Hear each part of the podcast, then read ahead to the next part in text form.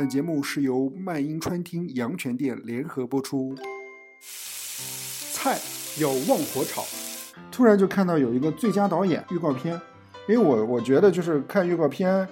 就是首先是最直观的一个东西，让我觉得想不想看的一个东西。哎，我突然发现里面有听到我的家乡话，我发现啊，这个是我们那儿呃走出去的一个导演拍摄的电影，而且拍摄的就是我们当地的风土人情。我就想说，哎，这部电影我一定要去看一看。面要文火蒸。我看了之后，我是觉得其实导演抓的东西都挺准的，比嗯如说男主和那个他初恋女友的那个关系，还有就是那个男主的那个发小，就是有一点想要借用男主的那个名声去谋利，为自己谋利，但同时其实他还是他还喜欢男主的那个初恋，就是这种复杂的人物的犄角关系，我觉得表现的还是挺充分的，尤其还有一些比如说。在那个南北双方家庭，然后因为礼金的这些事儿产生一些冲突，其实这些狗血的成分都是我们日常国产剧观众特别喜欢看的。浇一小碗酸醋，我觉得总体来说的话，整部片子，我的话我还是推荐大家去电影院再去看一看，因为有一些桥段真的是有意思的。虽然我个人觉得确实哦，好像好老套的感觉，但导演的节奏也好啊，什么这些是值得鼓励和去现场去看一看的，我觉得还不错。对我也我也有同感，其实我在看的时候也是好感不断在提升，我是真的还觉得挺不错的。拌出一大锅焖面。大家好，这里是听起来一点儿都不闷的焖面馆儿。Hello，大家好，这里是听起来一点儿都不闷的焖面馆儿，欢迎做客我的焖面馆儿。大家好，我们今天呢又是我们新的一期焖面馆儿，因为是我连续应该是好多月份以后，然后重新做的一期新节目，因为前面因为各种事情，然后再加上本身自己没有内容，不知道要讲什么，所以也不知道这个节目要录成什么样。呃，就是最近几天，哎，好不容易找到一个新的话题，哎，也请到了一个我的好朋友，和大家一起来聊一聊。欢迎我的朋友常友。大家好，我是常友，我是启超的大学室友，然后也是我们俩在北京待了好多年，然后所以我参与到了很多他的生活，比如说在话剧的那一期，我是跟他看了很多特别烂的话剧，然后呢，在蜡笔小新的那一期，就是蜡笔小新的剧场版，我是跟启超一块儿看的，比如嗯。说在天津被传销的那一期呢，我是同时接听了他的连线，听到了他整个的这个被传销的过程。然后在哈尔滨的那一期，其实我是他的大学室友，嗯，我也是哈尔滨人。然后还有就是阳泉，就是经常会听启超说很多阳泉的美食，对阳泉这个城市也是充满了一种给我一种特别神秘的感觉。为什么会觉得阳泉是一个神秘的地方？因为没去过呀，你没去过的地方都会觉得很神秘。去了之后，嗯，比如说你来到了哈尔滨，比如说因为你看到了迟子建的小说，来到了哈尔滨，然后来了之后，嗯，哎，你真的是我节目的忠实听众啊！是的，是的，当然了，真的就是，我觉得各位听众朋友应该感谢我，因为节目能够更新都是因为我的催更。那，你是唯一催更的人。我说到这个养犬了啊，然后先说一说，然后咱们昨天然后做的一件事情吧，也是今天的一个主题，就是咱们来聊一聊一部电影。哎，是，而且这部电影呢特别凑巧，就是家乡人拍的电影，而且大家的导演，家乡出来的导演，而且是拍的我们家乡的方言的电影。嗯，我是怎么知道这部电影的？先说一说，我是真的是因为清明假期真的是没有什么就是好的就是作品了，我就想看一看即将上线的电影有哪些。突然就看到有一个最佳导演。其实我当时我进去的时候，我想看片子的，就是介绍啊什么之类的，我可能都不太去注意这个，我可能会看预告片，因为我我觉得就是看预告片，就是首先是最直观的一个东西，让我觉得想不想看的一个东西。嗯，哎，我突然发现里面有听到我的家乡话，哎，让我就很惊奇。我说，哎，这这这是我们那儿的话吗？我就去网上去再搜，就是这部电影的介绍和有没有类似的一些宣传。我发现啊，这个是我们那儿呃走出去的一部呃走出去的一个导演拍摄的电影，而且拍摄的就是我们当地的风土人情。我就想说，哎，这部电影我一定要去看一看。然后我就把这部片片子介绍给你了。对我是在一个就是茫然很懵的状态下 接到了这个早上起来接到了这条微信，然后被邀请来看这部影片。当时我看的时候还在想，就是这个片儿这么冷门，应该没有什么排片，然后那一场坐的还那么满，只剩下第一排的座位，难道是僵尸场吗？就是谁会来看呢？然后当时其实还在跟我说，可能是就是北京的。阳泉同胞都来看这部电影来支持导演，我在想，好扯呀。然后 果不其然，那一天是有一个著名的嗯某某观影团，嗯，所以基本上都满了。然后我还问了一下观影团的朋友，嗯，呃，那个他说第一排空着是因为疫情期间需要有隔离的空座，嗯，所以咱们捡的是疫情疫情的漏子，嗯。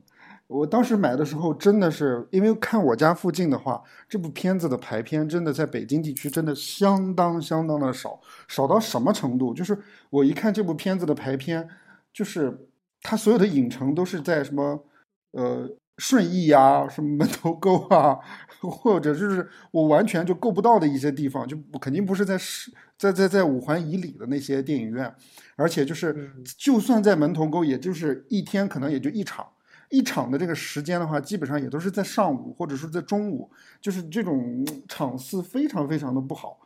嗯，我特别想买票去看嘛，我就去找一下，说啊有没有可能会有新的排片或者什么之类的。哎哎，就单独就在我的附近家的电影院，哎，正好有这么一场，一点进去就发现几乎快满了，我就赶紧说说看看，我就赶紧就说，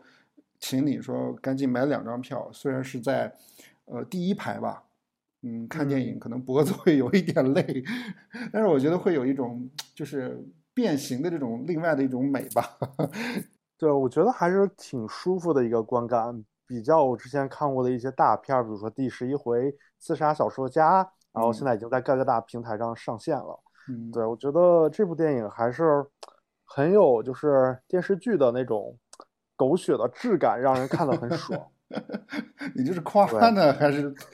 还是贬呢？请叫我阴阳人，谢谢。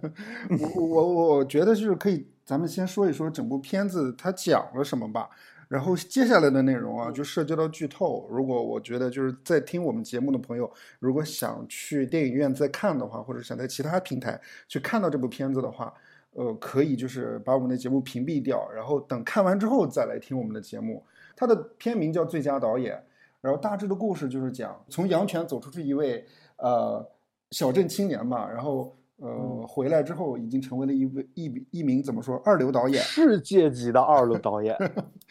他其实没有讲这个导演获得什么成就，只是讲说这个导演曾经拍过一部片子，而且还没上线，是吧？叫《陌生人》。对，而且这部片子是特别文艺的片名。对，而且这部片子应该呃剧情里面有讲说这部片子。应该是没有上院线，而且是只能在非法途径下载下来看的。对，就是传说中的那种被影迷膜拜的地下神片儿。嗯，这部导演回去家乡的目的，在片中他表示的就是说，他要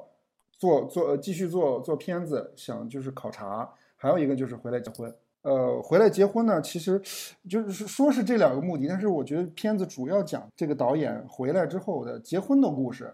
包括其中有他的发小。呃，有他的父母，然后有新娘之父母，然后还有山西煤老板，对，然后还有还男主的前女友，就是讲他结婚的过程，就是特别的，的我我能说风格叫荒诞吗？荒诞喜剧可以，荒诞讽刺，黑色幽默，嗯，大概这种。呃，他有几对矛盾的话，我我可以讲一讲。第一个就是可能他跟父母的矛盾，就是。他不想办婚礼，他觉得俗或者什么之类的。他想旅行结婚，但父母就觉得一定要办一场婚礼。这是一个主轴，这是一个主要的矛盾。还有一部分矛盾就是，是应该就是山西煤老板吧，然后请他去拍宣传片儿。对，然后还拿他的电影做那个包场。对，找了好多新闻的媒体，山西阳泉本地的来拍他，还要给他拍一个什么。纪录片儿，对生活、家庭、幸福生活的纪录片儿。嗯，呃，还会有一些线啊，比如说他前女友的线，他前女友对他念念不忘，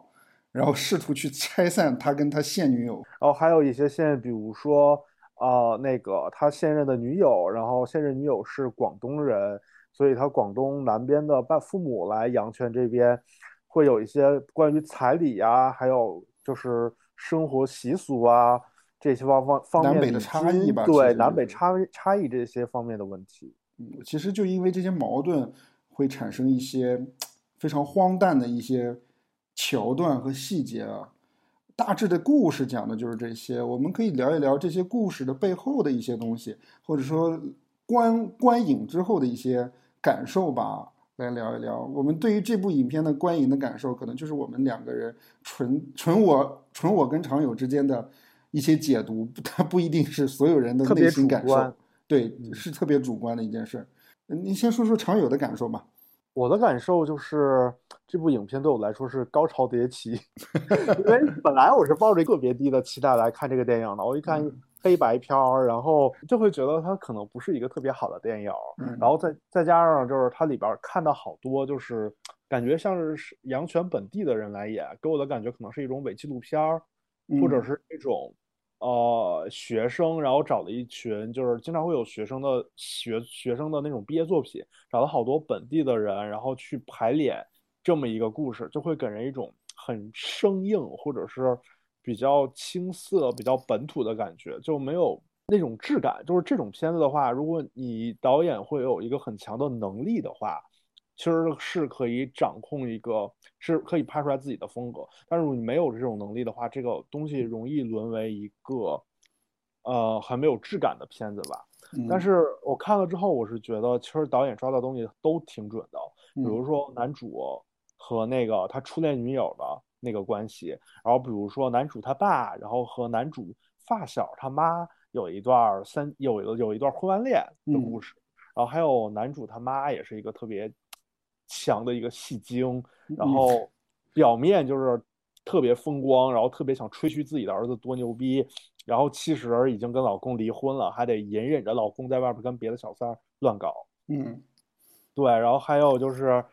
呃，那个男主的那个发小，就是有一点想要借用男主的那个名声去谋利，为自己谋利，但同时其实他还是他还喜欢男主的那个初恋。就是这种复杂的人物的几角关系，我觉得表现的还是挺充分的。尤其还有一些，比如说在那个南北双方家庭，然后因为礼金的这些事儿产生一些冲突。其实这些狗血的成分都是我们日常国产剧观众特别喜欢看的。嗯，就我们回想，其实，在国产剧里边，我觉得国产剧没有所谓特别明确的有呃类型。比如说，其实我们在看也呃。沉隐秘的角落，或者是在看一些，比如说《三十而已》，在我们记得最清楚的，比如说我们在看一些综艺节目，去找这里边的经典片段来重演，其实比较多的还是那些狗血的桥段。嗯，比如说那个《隐秘的角落》里边，那个刘琳演的那个那个母亲跟那个那个他他前夫后来的那个妻子，他们俩撕逼。嗯，比如说在那个《三十而已》里边，然后。呃，王曼妮跟那个海王，就是其实观众是很对这种东西是记得很深的，因为其实电视剧更不，比如说电影，可能我们会把观众固定在这里边九十分钟两个小时，观众会有一个期待，说我们要在这儿看回这个票价。但是电视剧的话，我们是可以随时换台，或者现在在网络平台看，我们随时可以就直接是关了，或者是快进的。那这样的话，我们更需要那种快节奏的剧情或者狗血的东西来吸引观众的注意力。嗯，对，所以我觉得导演其实在这方面是很用心的去结合，把这些东西做成荒诞的元素，包括他弄了那个黑色的灰色的滤镜，然后弄了一个很看给人观感看起来就比较荒诞的一个世界观，对。因为他还要做平行宇宙嘛，虽然我也没看出来那个平行世界是怎么回事儿，但是，对，但是可能对他他还是有一些想法在的。就如果我们设想这个电影完全变成彩色的话，嗯，可能也就可能就更像拍我们日常生活了，而不是有一种电影的仪式感，嗯，会缺少这种仪式感。然后还有一个就是 那个我自己觉得他对演员的挑选还有。就是调教是很有功力的吧，有一定的功力的吧。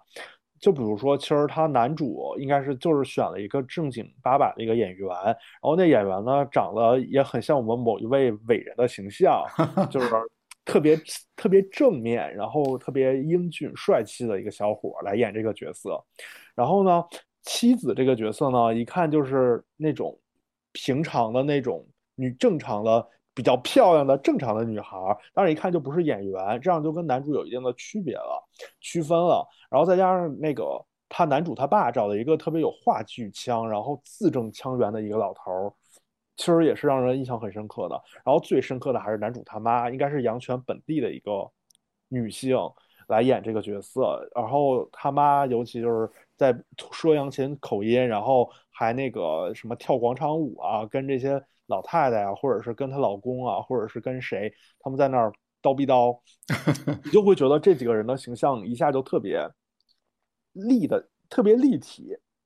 哎，我我其实我我看完电影以后，我曾经有问过你一个问题，就是我作为一个阳泉人，我在看电影的时候，明显的能感觉到男主在说阳泉话的时候是有一点蹩脚的，就是有一点感觉，就是不是那个味道，就是。呃，那我我作为阳泉人，我是能听出来的。但是其实可能你听不出来嘛。我还会问你，我说为什么导演不会选择一个当地人去演这个角色？我我是觉得他用了这个荒诞的元素，用了这些狗血的情节，然后再加上其实他是有一定的那个怎么说，有一定的戏剧结构在里面的，就是两个人回来，然后遇见了。阳泉社会上方方面面跟自己有关的人，然后这些人最后都作用到自己的婚礼，然后婚礼上可能有一个什么样的结局？其实它是一个很完整的一个闭环的结构，所以它在这个结构里，其实你看它的场景基本上都是内景，就是室内的景，不会有特别多室外的景。那这样的话，更需要用演员的形象和他们的那些动作、表情、语气来让观众感受到。这个戏剧的冲突在哪儿？所以我觉得他选的很是很准确的，而不是说可能我们看一个呃大师的电影，他可能有一些长镜头，有一些什么视听语言或者是什么样的东西，那他可能观众更注重的是那些视听语言、那些美轮美奂的画面的那种享受。但是在这儿，可能画面的享受只在于某一些定格场面的时候，我们在看它的构图、人物的那个站位，其实是有一定设计的。除此之外。嗯，他可能没有那么多镜头方面语言的设计，所以，所以我觉得演员其实是一个很重要的视觉的元素。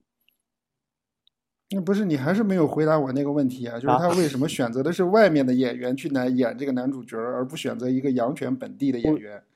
我觉得已经回答了，就是你不可，你如果找一个阳泉本地的人，除非找一个跟那个这个男演员差不多的这种，就是。眉清目秀的这种感觉，要不然其实是容易跟其他的杨泉本土来演这个戏的人，就是混在一起，其实是凸显不出来这个主角形象的。呃，我我个人觉得，我看电影的时候确实只记住了这个，呃，我我确实能能感受到这个男主角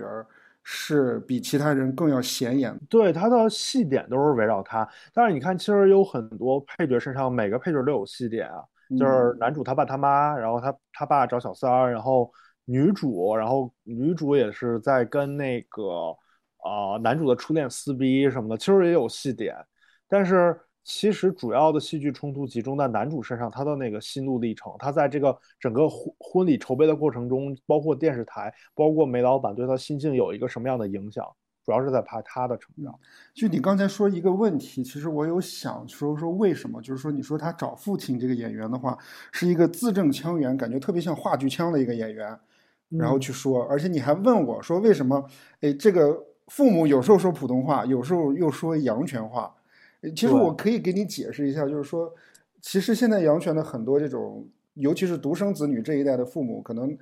他们其实都是要求我们从小到大都要说好普通话，因为他会觉得阳泉话很土。嗯，你学习的时候，或者说，呃，你去去去走出山西的时候，你都要说普通话。所以从小到大，他上课的时候也会告诉我们，就要说好普通话。可能家长可能比如说教训我们的时候会说阳泉话，但是比如说要跟我们去，呃，有有其他的，比如说外地的朋友在这儿的话，他可能也可以说普通话。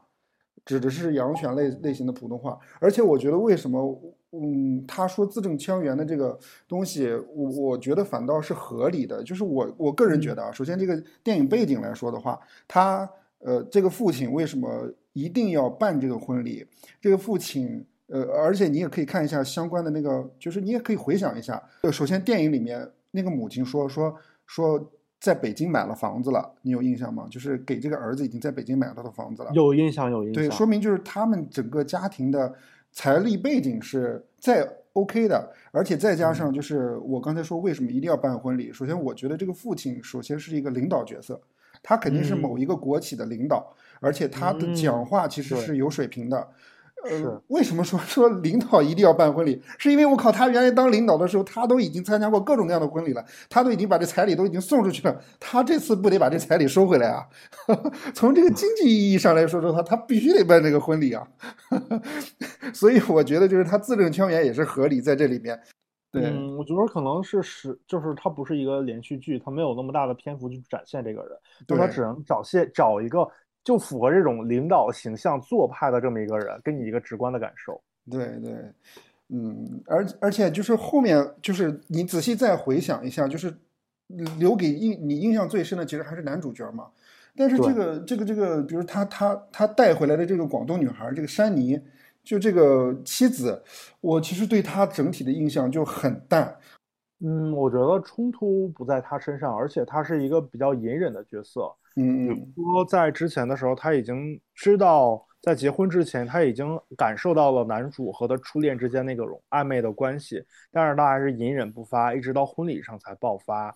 嗯，所以，所以我觉得在婚礼上爆发这一点是一个功能性、功能性的情节点。所以这个女主也是一个功能性的角色，就是导演在设计的时候已经想好了，说这个人是稍微隐忍一点的。嗯，哎，我但是其中我我回来我也会在想啊，就是你你你仔细想一想，我会觉得有一点不合理的地方，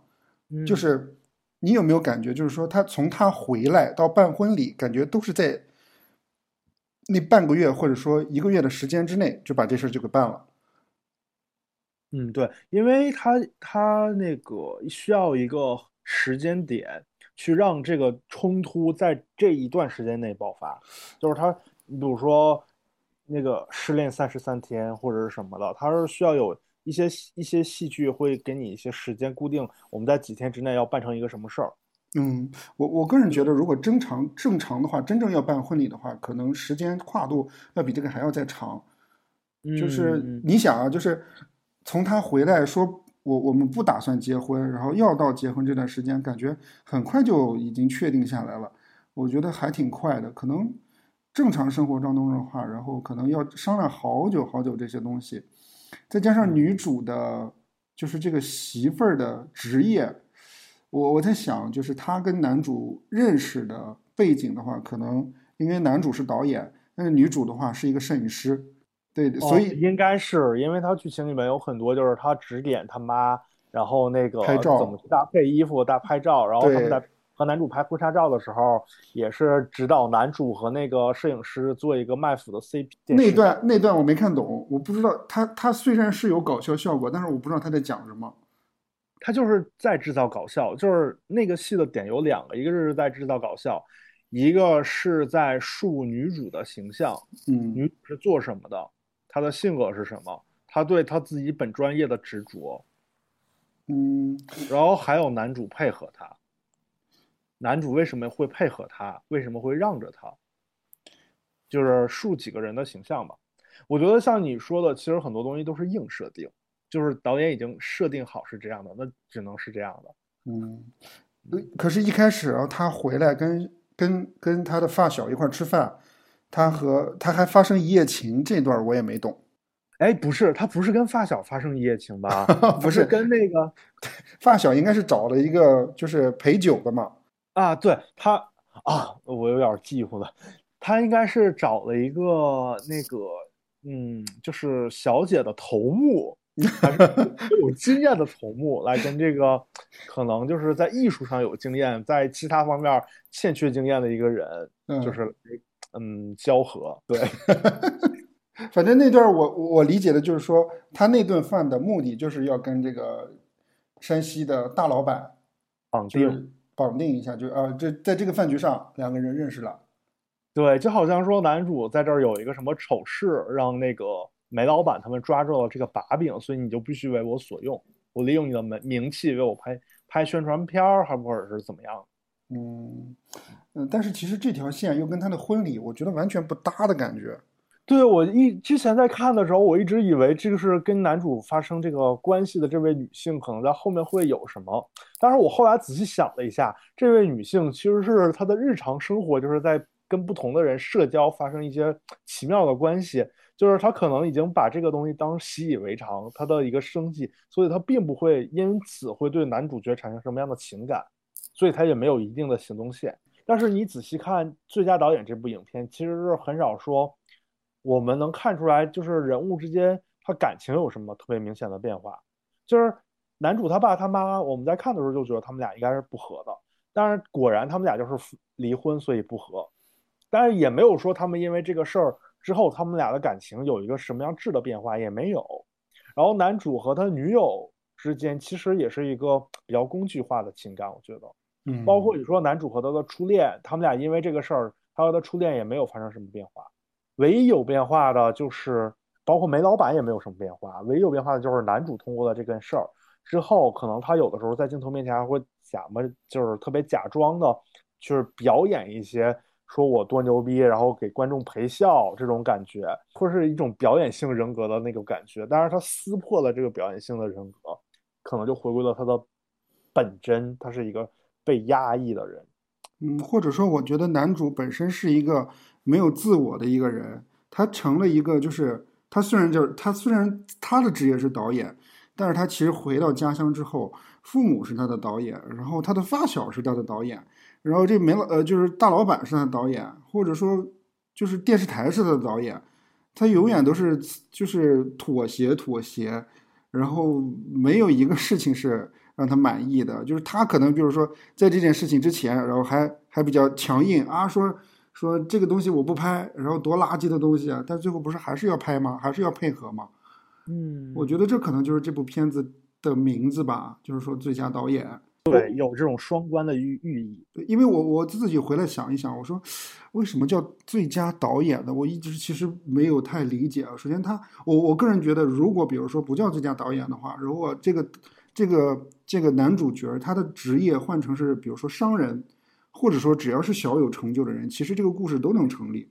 嗯，我是这么想的，就是一般新的导演出来，他会拍一些跟自己生活搭边儿、比他比较熟悉的东西，所以他会拍这个。嗯，就是这是我最熟悉的，我最知道我是做导演的，家乡的人是怎么看我的，然后我真正在社会上别人是怎么看我的，然后我自己在创作中是有什么样的瓶颈。但我当我的艺术遇到我世俗的生活的冲突的时候，我是怎么解决的？其实是容易从这儿入手。对，是是因为他有切身体会的，所以他在写剧本的时候，他会把这个东西带入进去。其实，对，咱们其实可能一直没聊的嘛。其实这部影片就是，呃，我们家乡这个叫张先的导演他的处女作，其实就是他的第一部作品了。对，一位出生在八九年北电毕业的一位导演。对。就是处女作的话，很容易就会写，就是这种类似自传类型的，和自己生活更贴近的这种，比较接地气的这种故事，容易这样。对，就是其实我们看好多导演都是，比如说张艺谋早期的时候，他也会拍很多，嗯，比如说一些特殊年代啊，或者是一些农村的乡村的题材的东西啊。然后陈凯歌他会拍一些就是。呃，展现那种社会横截面比较宏大题材的一些东西，像贾樟柯他的小五站台，这些都是他生活他原本生活里边可能体会到的一些东西，都是来自他本真，就是他最最初初心的那个东西。我先说说我吧，嗯，我觉得不太合逻辑的一些地方，就是我自己觉得，就是说后面这个这个男主的母亲要跟女主的母亲翻脸。这一步我我觉得有点不太理解，他的翻脸的理由是因为，呃，女主的母亲给的改口费少了，他觉得丢脸了。但其实这个改口费就是一个红包，其实，在台上的时候，婚礼的过程当中，其实大家都看不到里面有多少钱。是是。但他生气的理由，我就觉得有一点就不太合理，对，牵强。因为他之前可能会有一些铺垫，比如说女方一直就觉得啊，说啊，为什么，呃，就是就是说阳泉有很多的，就是习俗，就是他们接受不了，可能会有这样的冲突。但是在这个地方，然后又要再吵一架，我觉得有点，就是感觉像是对，为了制为了制造这个结果而这么拍。我觉得他可能是想把那个最后导演去世的那个东西，然后显示的就是把它推上去，就是。这个矛盾，这个矛盾，这个矛盾，这个矛盾突然死掉了。因为其实我们在看这些矛盾的时候，导演都没有参与，就是这个男主都没有参与，对，都是他的这些女友啊、前女友啊、他妈呀、他丈母娘啊这些人的冲突。对，嗯，然后我在看的时候，我我觉得有几点吧。第一点，我觉得比较困惑的是，男主带女主来到阳泉的时候，其实是第一场戏还是第二场戏，他让女主拿了一个 DV 或者是手机在拍。男主他妈妈跳舞就是跳广场舞，对，然后他事后还在问女主说你拍了吗？然后女主还在回答说，呃，忘了回答什么。他就说说这这帮这帮婆这帮阿姨们好难伺候啊！啊，对对对对对对，就是给我的感觉好像是男主特意跟女主商量好了，然后来阳泉要拍一个什么东西，他们可能是伪装夫妻，给我这种细点的感觉，但是后面又没有再说。男主回来要拍什么？因为片名叫最佳导演嘛，我以为是男主要设计一个局，然后带女主回来拍什么，嗯，也没有这个点。还有一点就是那个男主有一场戏是在那个外面的那个市区的街边摊儿，然后他跟他应该是流水席上。对流水席啊，是流水席吗？不是，对，是他就是搭了一个棚子嘛。他应该是说，比如说明天要结婚了，然后大家伙儿今天帮我去筹备我的婚礼，然后帮我去，嗯，就是比如说收拾家，然后请大家再吃一个，那再先简单的在外面搭一个棚子，造一个流水席，是这个这个意思，应该是。哦，那在这场戏的时候，其实我没看出来男主为什么会喝醉了之后爆发，然后耍酒疯，跟他爸还有他爸的，跟他爸交好的阿姨。他们之间为什么会产生那个冲突？包包括他其实一直很配合梅老板，去比如说拍宣传片啊，拍电视短片啊。为什么在那一场会爆发？也没有看出梅老板之前给的使小叉或者是使绊子什么的都没有。我我我自己个人觉得啊，就是可能那一场戏的之前，可能导演专门隐去了一个片段，对，隐去了一个片段，就是他发现他的父母已经离婚了。哦，就是因为你看他，他母亲把他送回去之后，然后他才跟他母亲说说，就他把那个离婚证甩到地上，然后他妈说说玩啊，孩啊，你知道了。哦，因为你刚才在说那个流水席的事儿，我在想，其实流水席那一场应该是有很多情节在的，他可能是前面还会有一些情节，就是剪的时候觉得有点鸡肋，就给删了。嗯，是，嗯，还有嘞。还有就是，嗯，其实我我有一个特别诡异的想法，就是刚才那个导，呃，就是因为我们在昨天听映后的时候，导演一直在说后边那个通过一个隧道，然后火车冲出隧道，然后变成了彩色的世界，然后其实有一个不一样的结局，就是那个结局就是从头来过了一遍，但是跟开始的那个男主、男女主跟父母的关系是不一样的。他说这是。解释是平行时空，然后其实我没太看出来是平行时空，其实你有看出来吗？我我个人倒不觉得它是平行时空，我觉得更多的是导演 想给观众，就是就是这部影片想有一个教化的一个作用，就是说父母之间要坦诚，父母对孩子也要坦诚。就是他回来之后，首先第一个，呃，就是黑白片段的时候，就说告诉父母，呃。父母可能就是隐忍着什么都没说，然后同时告诉父母说：“说我跟山妮旅行结婚。”然后这时候父母大发雷霆，这是一个就是一场戏。然后最后彩色的这一场戏，穿过隧道，然后同样还是进来，然后他告诉，然后他还没跟说说他要跟山妮结婚吧。我不记得有没有说啊，但是他父母一上来就说有有呃对，后来有说对，就是说我跟哦，他后来有说，就是说呃，但是先上来的是父父母跟他坦诚相待，说我跟你爸已经离婚了，然后这个时候，嗯然后孩子再跟父母说，说我跟申妮要履行结婚，那老两口说说啊，那就孩子想怎么样就怎么样。他我觉得反倒是有一种 教育父母的感觉，像是应该是给父母看的。然后其实我开了一个脑洞，因为在整个这个戏里边儿，其实所有人都是有戏点的，就像我们刚才说的，就哪怕是女主的丈母娘，然后男主的发小、男主的初恋，这些人都是有戏点在的。但是唯一一个没有戏点的是男主未来的岳父，就是他就像一个工具人一样杵在那儿，然后别人说什么他就随便劝一劝架，好像对这些事儿都没有一个特别明确的感觉。然后我又看了一下他爸那女主他爸的这个形象，就是留着就是灰黑白相间的那个胡子，然后眼神又特别的那种，给人一种镇定毅力，特别有定力的感觉。我再开一个脑洞，如果男主如果导演要做平行世界的话，这个他爸会不会是一个幕后的大 boss？其实是他爸来主导了另一个世界。其实他爸是一个上帝的视角，女主他爸是一个上帝的视角在看。我觉得导演可以采取一下我这个想法去拍一个现实科幻题材的第二部吧。嗯，第二部，我我个人觉得就是你刚才说的，就是说工具人这个东西，我反倒觉得女主的母亲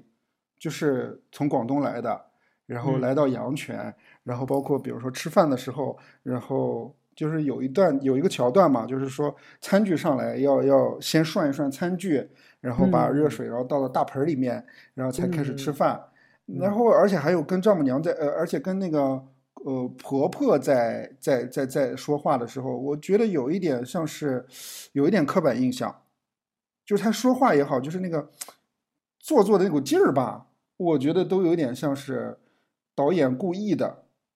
对，因为他的戏份特别少，戏点又不在他身上，我觉得肯定是要明确他是他是这么演，然后观众一眼就看出来他是这样的人。嗯，但是我觉得他跟女主又不搭。嗯，我觉得像你说的，其实作为观众，我们已经忽略了女主，也不会太 在乎那个女主跟他妈的关系。嗯嗯，哎，可以可以可以可以在这里面说一说，就是其实昨天在呃观影会的时候，其实主持人也专门有聊到这种类似的结婚这种话题嘛。呃嗯我其实想讲一讲我们阳泉那边的婚礼的一些内容。呃，导演拍的过程当中，呃，就是在看剧的过程当中，其实我是有一点共鸣的。呃，是哪一点有共鸣呢？就是闹婚的那一段。嗯因为我曾经在呃，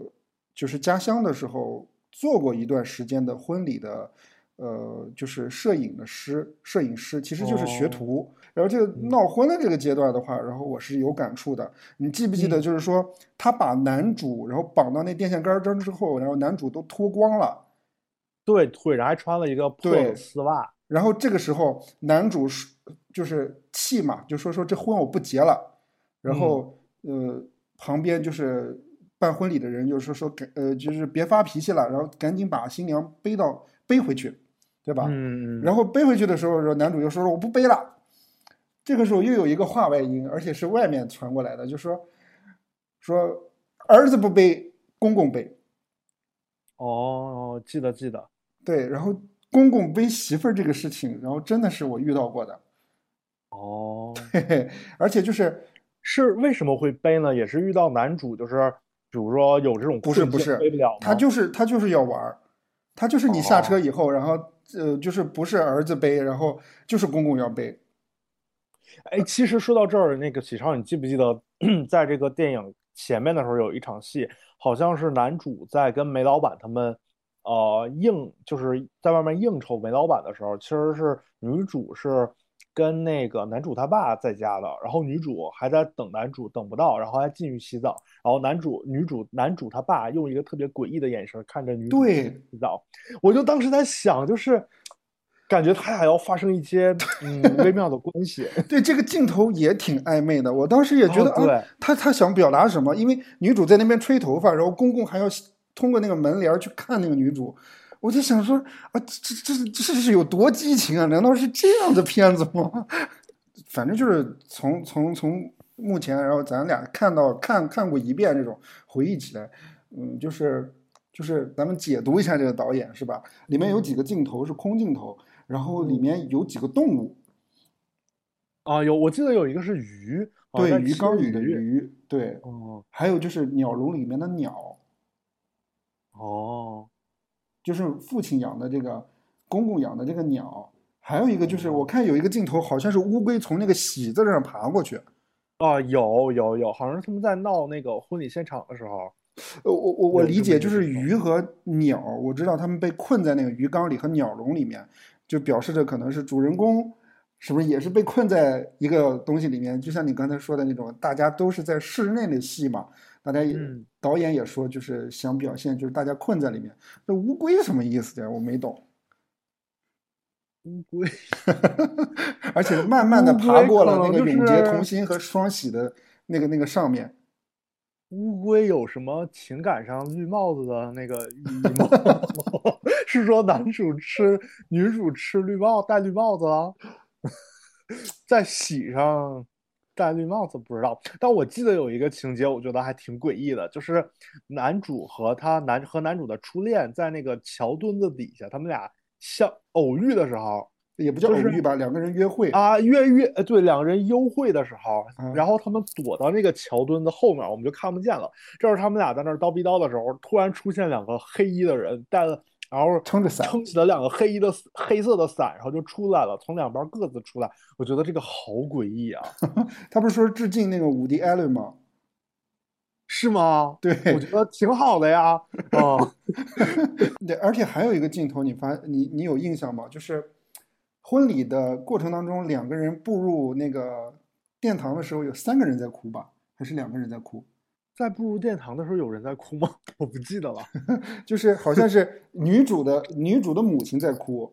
然后前哦女友在哭。哦，对对对，我有印象了，就是他们俩步入婚礼的时候，就是每个人表情是不一样的，好像是女主的母亲，然后那个前女友，还有谁吗？我不记得还有谁了。觉得就是就是切到就是一个一个镜头切所有人对这个婚礼的反应吧。还有什么可以聊的呀？我觉得，我觉得聊差哦，不多了吧。得我我觉得其实这电影是是很有讽刺意味的，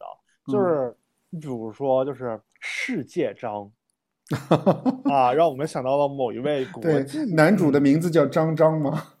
对，叫张张，然后那个女主的名字叫珊妮，就比较洋范儿。嗯，对。你嗯，说，我觉得，我觉得可能一般新导演更注重的是画面、视觉，然后我们要表达什么，对，表达什么一个一个主题。但是这个导演其实是可能，你像他说，可能他更在乎的是讲一个好的故事，那可能观众是比较吃这一套的。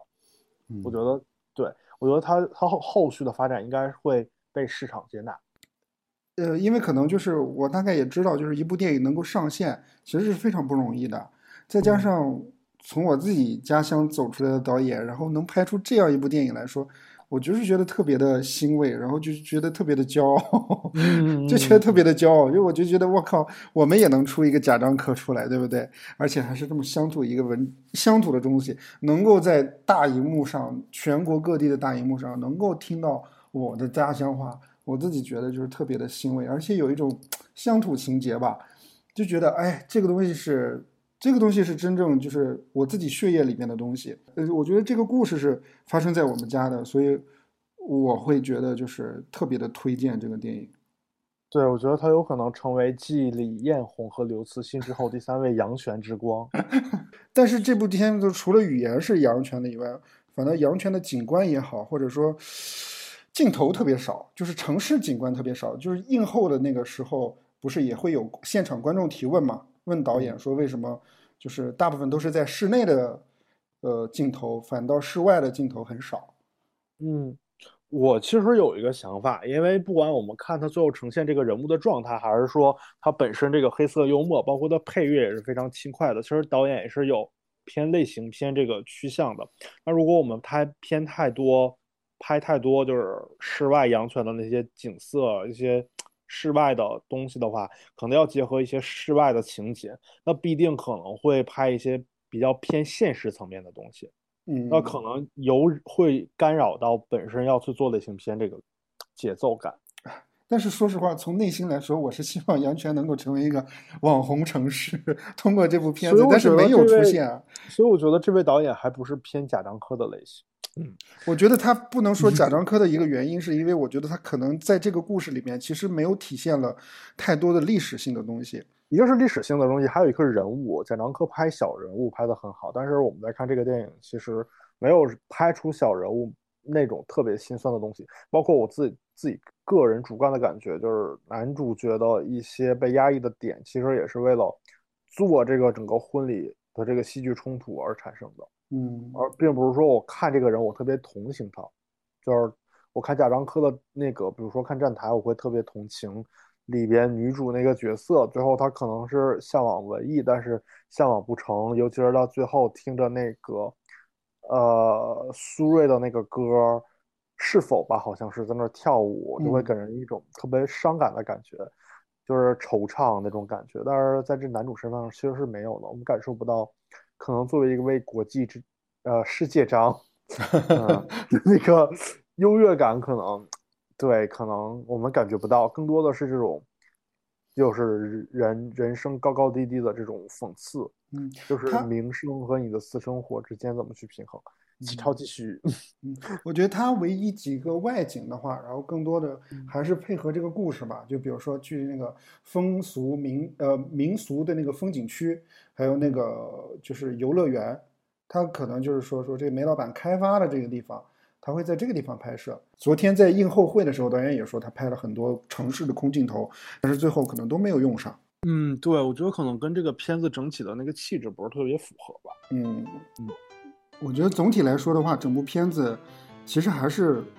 我的话，我还是推荐大家去电影院再去看一看，因为有一些桥段真的是有意思的。虽然我个人觉得确实哦，好像好老套的感觉，但导演的节奏也好啊，什么这些是值得鼓励和去现场去看一看的，我觉得还不错。对我也我也有同感，其实我在看的时候也是好感不断在提升，我是真的还觉得挺不错的。